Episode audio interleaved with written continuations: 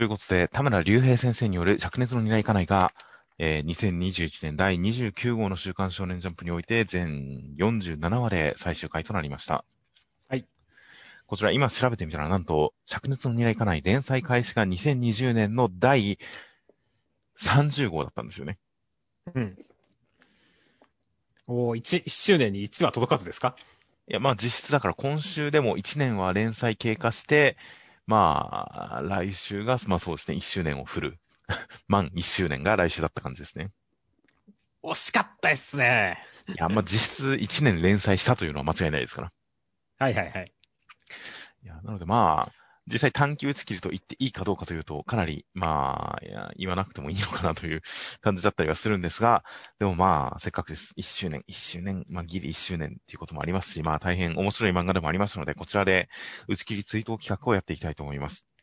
今回は、えー僕とミスさんのたった二人の人気投票、灼熱の担いかない編を開催したいと思います。おー、結構キャラ多い作品でしたからね。そうですね、最終回のこの扉を見る限りでもかなりたくさんのキャラクターがいますからね。そうだね。という感じなので、えー果たしてどういった、えー結果になるのか、なかなか予想がつかない感じなので楽しみです。という形で、では、えー内容、ルールとしましては、僕とミスさんがそれぞれ10人に、えー1位に10票、2位に9票、10位に1票といった感じで、えー投票していきまして、それぞれの合計得点が低い方から順に見ていって、で、作品を振り返ろうという企画になっています。では、えー早速中身の方を見ていきますと、えーこちらが、合計12人に票が入っております。おー、結構固まりましたね。まあそうですね。二人ばらけた感じで。では、えー、まず一番下がこちら12位がなくて、同率11位が2人となっています。まず1人目が、僕の1票による合計1票で、えー、シャーク。え、最終回？最終回に出てくる、最終回に出てくる、シャシャシャシャーク。シャークって言ってる人ですね。出落ちキャラやん。いやー、この鮫島もどきの感じが僕はすごい大好きでしたね。はいはいはい。まあまあ、俺も笑ったけどね。で、もう一人が、えーミスさんの1票による合計1票で、えー磯山明夫さんですかね、読み方は。そうですね。磯山明夫さん入ってないんですか？いや、言われてみれば確かに票入れてもよかったなと思いましたよ。そうですよ。あの、元レスリングチャンピオンでね、あの、魚人すら投げたという。はいはいはい。ね、この島にモブはいないっていう、あの、すごい名台詞まで入った国っていう。そうですね。いや、確かに、ただまあ、1話ぐらいしか、1話か2話ぐらいしか出てませんでしたもんね。そうだね。いや、まあ確かに、え結構この作品は入れたいキャラクターいっぱいいたんですけどね。うん。まあまあ、そのいっぱいいるからこそ、ちょっと最後の印象に残ったシャークさんに入れちゃいましたよ。ああ、まあ、それはしょうがないですね。俺は結構、本当に磯山さん好きでさ、はいはいはい。なんだろう、このキャラが出てきたことによってさ、この町の住人っていうか、この島の住人がさ、みんなすげえんだっていう期待値が膨らんだじゃないですか。はいはい。そういった意味でもね、できればもっと早く出てきてもよかったキャラクターじゃないかなとは思ってるんですよね。ああ、結構後の方からでしたっけ？まあ、あのね、大沢原組が、こう、乗り込んできた後だからね。はいはいはい。結構中盤くらいの時だね。なるほど。もう結構この作品は展開が飛び飛びすぎて、なんか、いつ、いつ頃何をやったかよく思い出せないんですよね。はいはいはい。うん。いやー、なるほど。結構あれ、後の方だったんですね。ちなみに今検索したら、磯山明夫さんが出てきて戦ったのは、第9話でした。早っ 全然中盤ではなかったですね。順番ってなかったね。だからこの作品は本当に展開を追っていく感じでは尺がつかめないんですよ。ああ、確かにそうですね。突然わけのわかんないベスト話とかが始まるから、結構この作品は本当にいつ何をやってたかよくわかんないんですよ。ああ、確かにそうですね。あの、本当になんだろう、ボーダレスな話だからね、この話。この作品。そうなんですよね。あっち行きこっち行きという作品だったので、なかなか、まあでも結構序盤からすでにバトル展開をやってたんですよ。ということがわかる磯山さんということで、シャークさんに関しては僕は特にもう語ることはないので、はい。い 彼は心の底では鮫島さんに憧れてると思うんですよね、絶対。や、その節はあったと思いますね。今日こそ殺シャークって言ってるから結構因縁もあるみたいですし。そうね、何回かバトってる雰囲気あるよね。そうですね。という感じなので、絶対このシャークさんは鮫島さんに憧れていて、最終的には射程ポジションに収まると思いますね。いやー、いいっすね。ドラマが。じゃあ、二来家内2部、見たかったっすね、本当に。そうですね。こっからの新展開、このお母さん、八重さんの展開とかも絡めて、このシャークと新たな相棒として、こうやっていく展開があったら面白かったかもしれませんよ。そうですね。伊勢山さんに関してはさらに何か言いますか？ないです。では、続きましてが、第10位が、僕の票票なしの、えミスさんのみの3票による合計3票で、沖縄ゆかりさん。ああ、入ってなかったんですね。うーん、まあ、個人的には、そんなに別に好きではなかったですね。はいはいはい。僕もね、最初はそんなに好きではなかったんだけど、やっぱりその、ポセイドンの足はいはい。装備してできた時からさ、すごい戦闘キャラになったじゃないですか。ああ、まあ、そうですね。あのね、怪奇層の人たちと戦って海を割るところとかもさ、すごいかっこいい描写だったし、はいはい。やっぱりあのあたりで、その、すごい強いキャラとして、俺は、あの、非常に好感度が高か高かったんですよね、沖縄さん。まあ、確かに。でもまあ、あれが何か、具体的に戦闘で役に立ったか、まあ、チャコちゃんを連れて行ったっていう役割はありましたからね。うん。あんまり戦闘キャラ、僕の中ではどちらかというと、やっぱりツッコミキャラっぽい印象が強かったですね。ふんふんふんだから、カムロさんに対するというか、そうだね。うん、何か庶民的な意見を持ち続ける感じ、あの、カムロさんの隣でうろたえてる感じとかは、ちょっと印象は良かったですよ。まあね、信者だけど、ちょっと疑い始めたりしてたところとか良かったよね。はいはいはい。セイトラコンでかすぎとかもメインリアクションは彼女でしたからね。そうだね。あのあたりの印象は良かったですが、まあ、まあまあ、そこまで僕の中ではあまりちょっと響かない感じではありましたね。うんうんうん。やっぱり、僕はもっと、あの、仲良くしててほしかったですからね、みんなに。ああ。ね、本当羽村さんとのね、その、ゆり展開とかも、ありかけたんだけどね。うん。なので、羽村さんとか、まあ、こっちサイドとか、いろんな人に対する塩対応とかで、ちょっと僕の中では印象が上りきらないところがありましたね。はいはいはい。まあ、それはしょうがないですね。では、続きましてが、えー、今度は僕の5票のみによる合計5票で、羽村さん。はいはいはいはいはい。おえー、羽村さん出ましたかっていう。だ最終的にほぼ、もう鮫島さんの相棒的なポジションになってるじゃないですか。俺逆に羽村さん本当にその印象薄いんだよね。いやーなんかところどころで本当に、なんでしょうね、鮫島さんと同じ方向を向いて近い熱量で行動してる感じがして、僕は結構、なんでしょうね、鮫島さんの味方キャラとして印象強かったんですけどね。なるほどね。僕はまあ、ある意味ではその、やっぱ海ちゃんとかさ、その、ちゃこちゃん、セイラさんって言ったさ、鮫島さんの周りにいる、回ってる女の人たちいっぱいいたわけだけどさ、はいはいはい。あん中でも、うん、一番なんか羽村さんは印象が薄かった感じなんだよね。ああ、まあまあ、まあまあ、当然その人たちもこれから出てくるとは思いますが、まあなんか仕事上のある種犯人を追う姿勢とか、なんでしょうね、立場、知識量とかの点で結構鮫島さんに近いものが常にあったので、僕は結構その距離感好きでしたけどね。で、だから最後に、やっぱ警察で同僚になってるっていうのもだいぶ何か印象上げになりましたよ。まあね、イルカ操ってるからね。ちゃんと前職のこのスキルを活かしてますからね。そうそうそう。ね、やっぱそのあたりは、やっぱ、ね、オールフェウスさんの後を継ぐものでもあるしね。はいはいはい。確かにそう言われてみれば、ポジション的にはいろいろ美味しい立場だったんですね。まあそうですね。なので結構、その、面白をもうちょっと最後やってくれたんでよかったですし、まあ、全体的にちょっとシリアスめな展開についてきてくれるキャラクターとして僕は、まあまあ5票結構高めの票を入れていました。はい。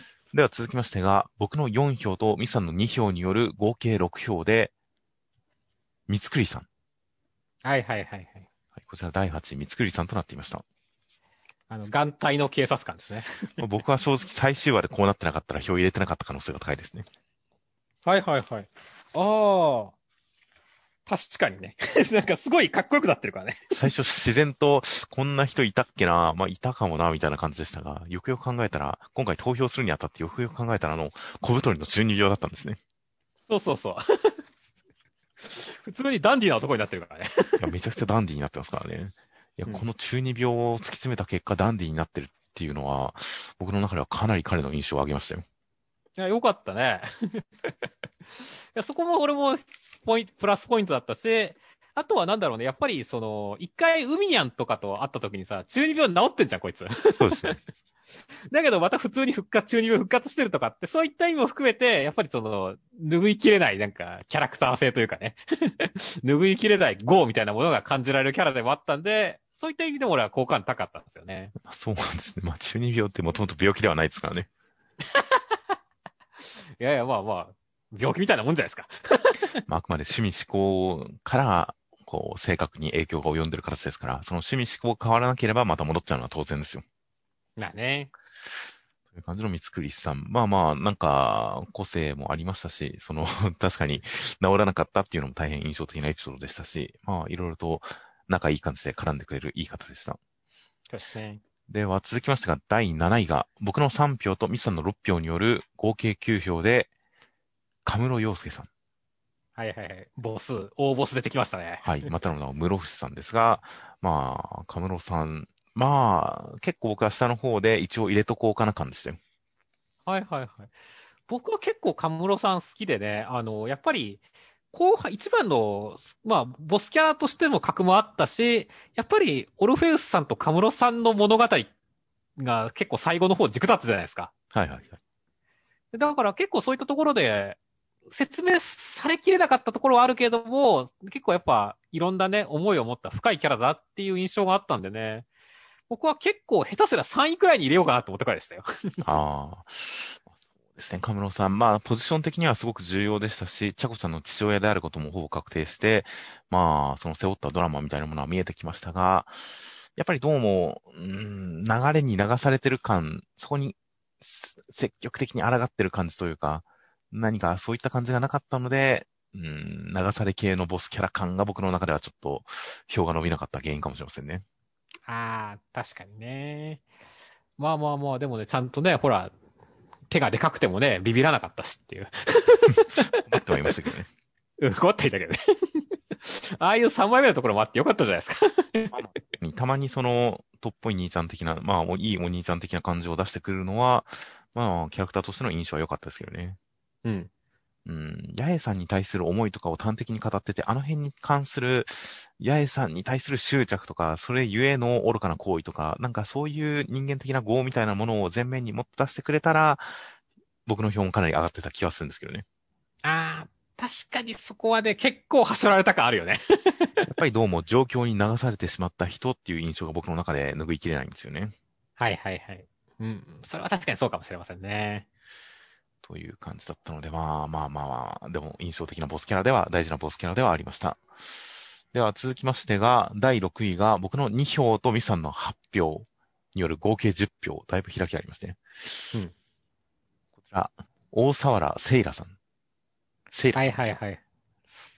そうですね。いや、俺3位に入れちゃったよ。ああ、確かに僕ももっと上でも良かったんですけどね。だいぶ上位の方からセイラさんは候補として頭に浮かんではいたんですけど、やっぱり、うーん、決め手にかけたのかもしれませんね。はいはい。あのね、僕の中ではね、ヒロインなんですよ。セイラさんが。ほう。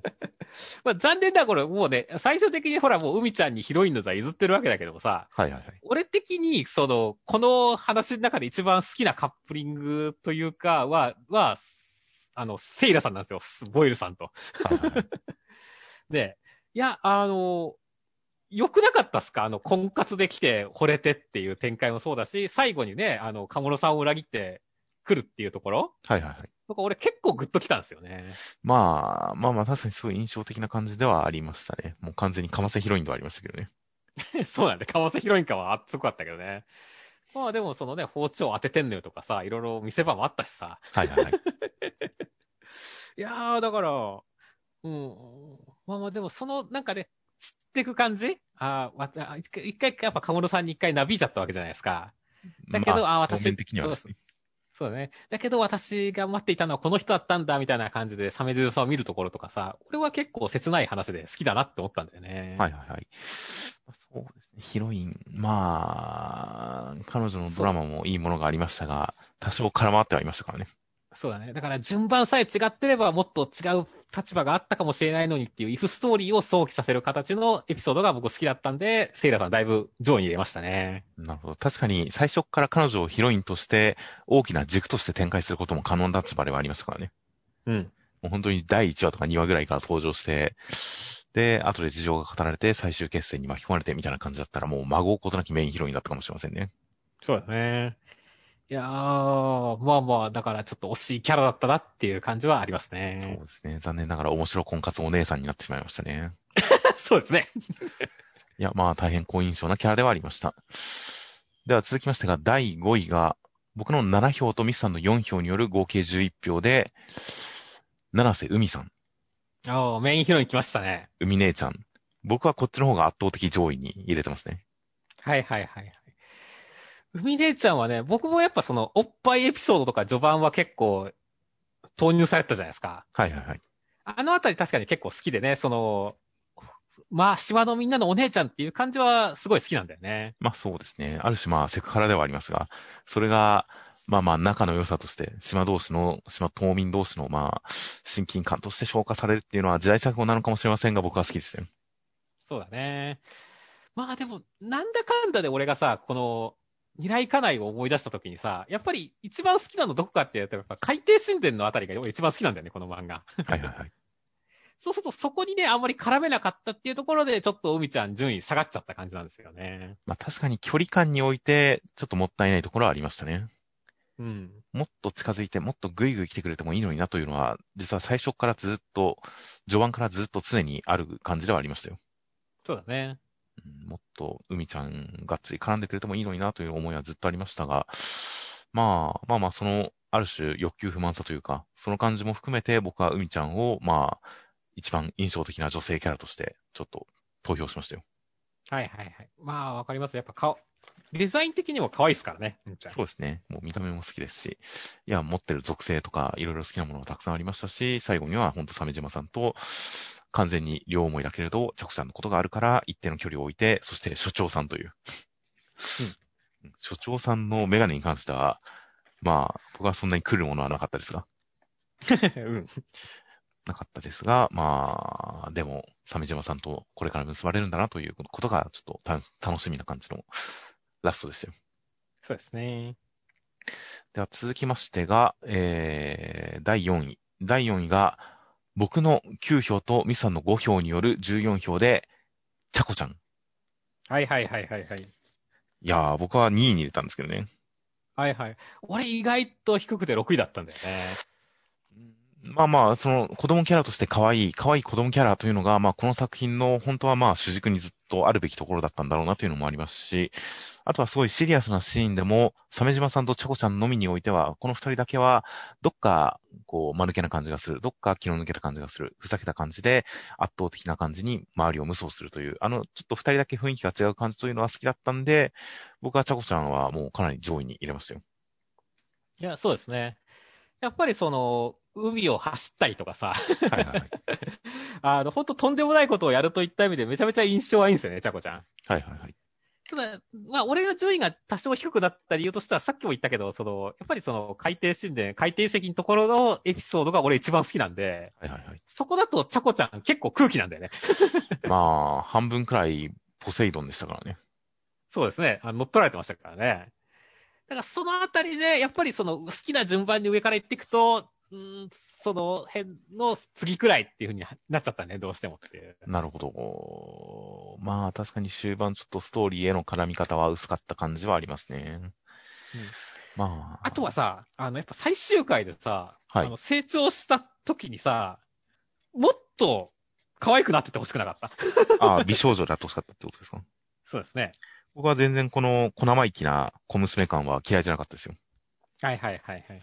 なんか、鮫島さんの娘感が、まあ、あって、逆に鮫島さんに対してすごいおしとやかっていうのも確かになんか、ギャップがあって面白かったかもしれないですけどね。まあ僕はすごい健全に自由に、この島で揉まれて強く育ったんだなっていう感じがしてよかったですよ。まあまあ、俺はもう、で、まあもちろん、ちゃこ最終回の印象はいいけど、最終回でもう2段階くらいなんか意外性があったりとか跳ねたりしたら、もしかしたらもっと票が上がったかなっていう気はあったんですよね。ああ、それは、つまりはどういう方向性なんですか？まあ方向性はわかんないけれども、あの、なんだろう。やっぱり最終回もさ、鮫島さんとかのがやっぱメインだったじゃないですか。はいはいはい。ね、やっぱ鮫島さんの物語で終わったっていう感じがするし、そういった時考えると、もうちょっとちゃこちゃん推しというかね、でも良かったのかなっていう気がしたんだよね。なるほど。ストーリー上の立場としてということですか？そうだね。なるほど。まあ、まあまあ、最後日常に回帰するという展開ではあったんで、なんか、八重さんとも普通に連絡取ってるみたいですし、まあ、まあまあ、この島の日常に染まった立場として、チャコちゃんが出てくる分には僕は全然これで良かったような気がしますね。はいはい。という感じのチャコちゃん第4位。では続きましてが、第3位がいません。第2位が同率で2人となっております。まず1人目が、僕の8票とミスさんの7票による合計15票で、オルフェウスさん。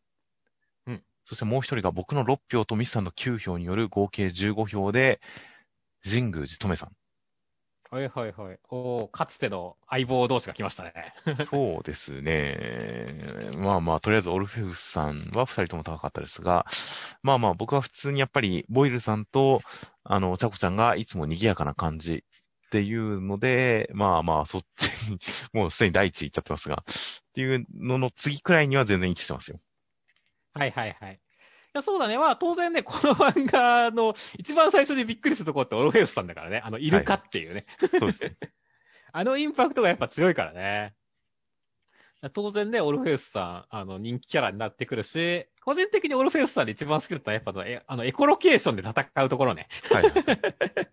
あの、あれで加速するとかって意味わかんない戦い方すると俺好きだったんだよね。いや最初あの、右手もエコロケーションかと思ったら違いましたね、あれは。そうだね。だからあ、あの辺のとんでもなさ具合がね、やっぱり、いいキャラだったからね、オルフェウスさん。地獄のオルフェウスだね。はいはい。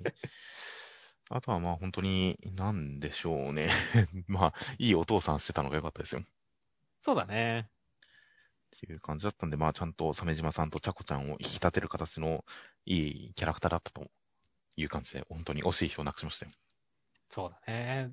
まあ、復活転換あると思ったんだけどね。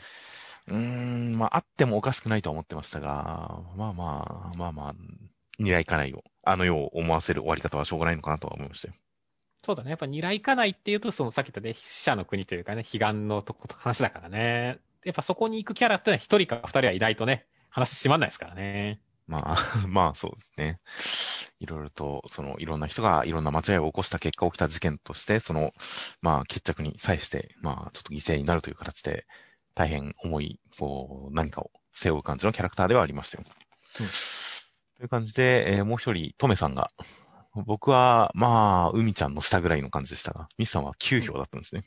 そうそう、2位ですよ、2位っていう。そんな、そんなですか？え？僕は本当に、トメスさんがまあ女性キャラナンバーワン票なんだけど。見た目に関しては、田村先生が好きなんだろうな感はすごかったですけど。うん。いや、だから、その見た目が良くてさ、だから、だからこそ田村先生のさ、作画の気合の入り方が半端なかったじゃないですか。はいはいはい。あの、アクションとかに関してもっていう。まあそうですね。その辺の熱量にやっぱ惹かれてた、惹かれたところあるし、あの、実際魅力的だったと思うし、あの、ね、戦い方すごいいいじゃないですかっていう。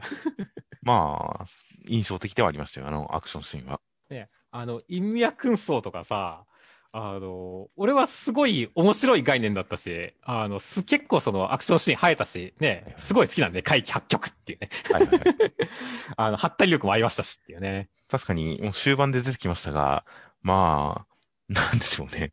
あの、鮫島さんの、えー、連水とか、もうあれは古代人が関わってるらしいですが、うん。すごいなんか、この二来かないという作品のバトル文法の根幹をなしましたからね。そうそうそう、新アギトとかっていうさ、で、急になんか覚醒してみたりとかさ。はいはいはい。やっぱりあの辺を、意味は君層をね、その、象徴するキャラが俺、神宮寺トメさんだと思うんで。はいはいはいはい。そういった意味でも印象すごいいいんですよね。まあそうですね。確かに戦闘シーンとして思い出すのは、意外と神宮寺さんな気がしますね。ね、あの、美しい、美しい感じも含めてね。いやー、だから俺はもう、だから本当は1位にするかどうかすら迷ったくらいだからね。まあ、戦闘シーンの印象は強かったですが、やっぱり、結構、まあ、立場的にも、うん、お話への絡み方とか含めても、やっぱりちょっと一線を置いてる感じはあったんですけどね。まあね、あの、お話的には本当にね、その、まあ、かつての相棒で、のね、カムロさんとかオルフェウスさんのね、あの、あそこの二人の男同士の関係の方が強くて、そこにも入れなかったとこあるからね、トメさんっていう。まあ、やっぱりちょっと一歩引いた上の立場みたいな。で、戦闘に際しては一応鮫島さんを訓練したりとか見守ったりとかはしていましたが、日常シーンでの絡みみたいなのはそこまでなかったですからね。そうだね。なんか、扉絵とかでちょっとね、回帰層に絡んでる日常みたいなのが描かれたりしたけどさ、はいはい。あの辺もっと見たかったよね。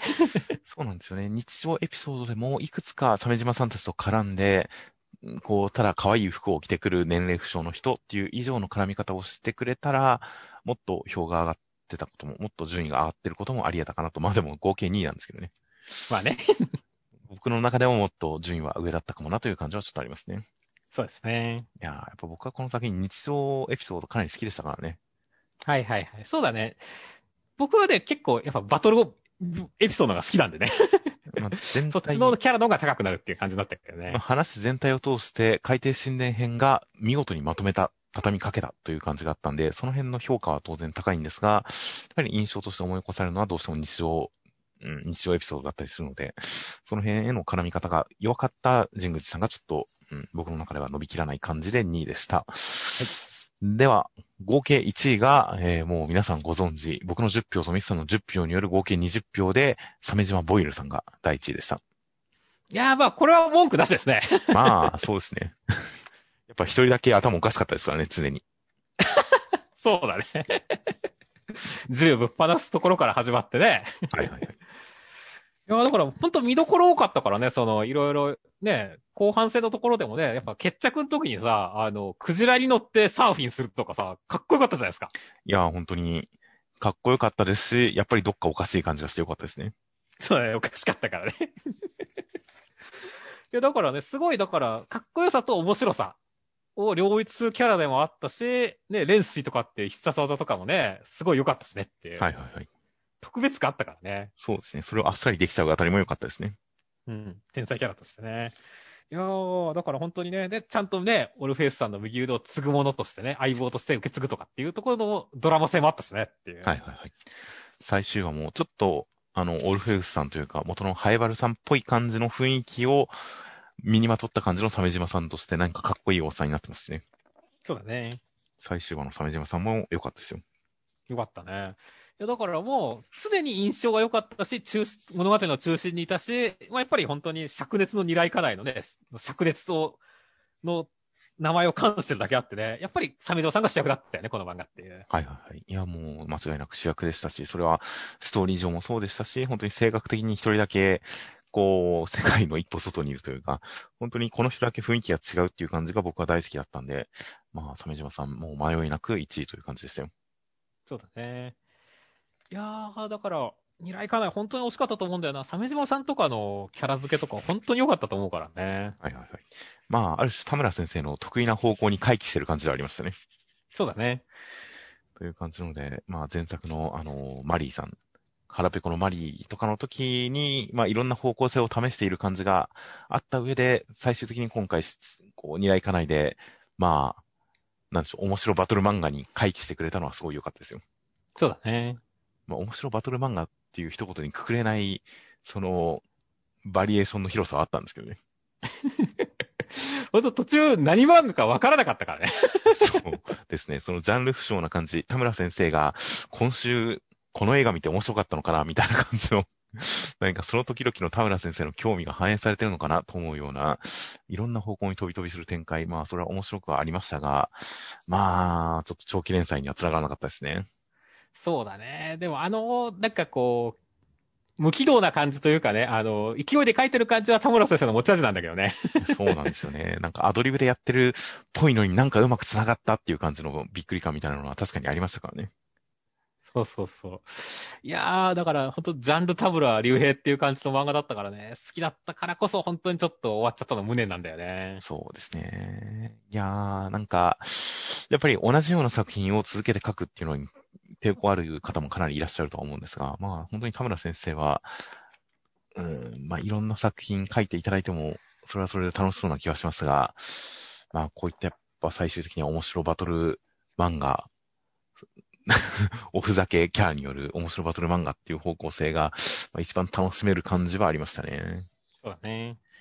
いやー、あという感じなので、全然なんか、本当海底神殿編あたりで、毎週、すごい、こう、単発の話、単発のネタではなく、一本の連載として次が楽しみだ。このキャラクターがどんどん深みが増していくみたいな感じが海底神殿編ではありますので、それを踏まえてその方向性でさらに発展していくような展開、シリーズ展開があったら読みたかったなというのはすごいあるんで、本当に終わってしまったのは残念ですよ。そうだね。いやーという感じだったので、まあ大変印象的な連載1年、1周年おめでとうございます。という感じの灼熱の二大家内でした。はい。またね、次回作期待したいですね。はい、本当に田村先生の次回作、また週刊少年ジャンプでぜひ読みたいと思いますので、えー、次回作を楽しみにしております。という感じで、えー、では本編の感想はまた、えー、最終回の感想はまた本編の方で語っていきます。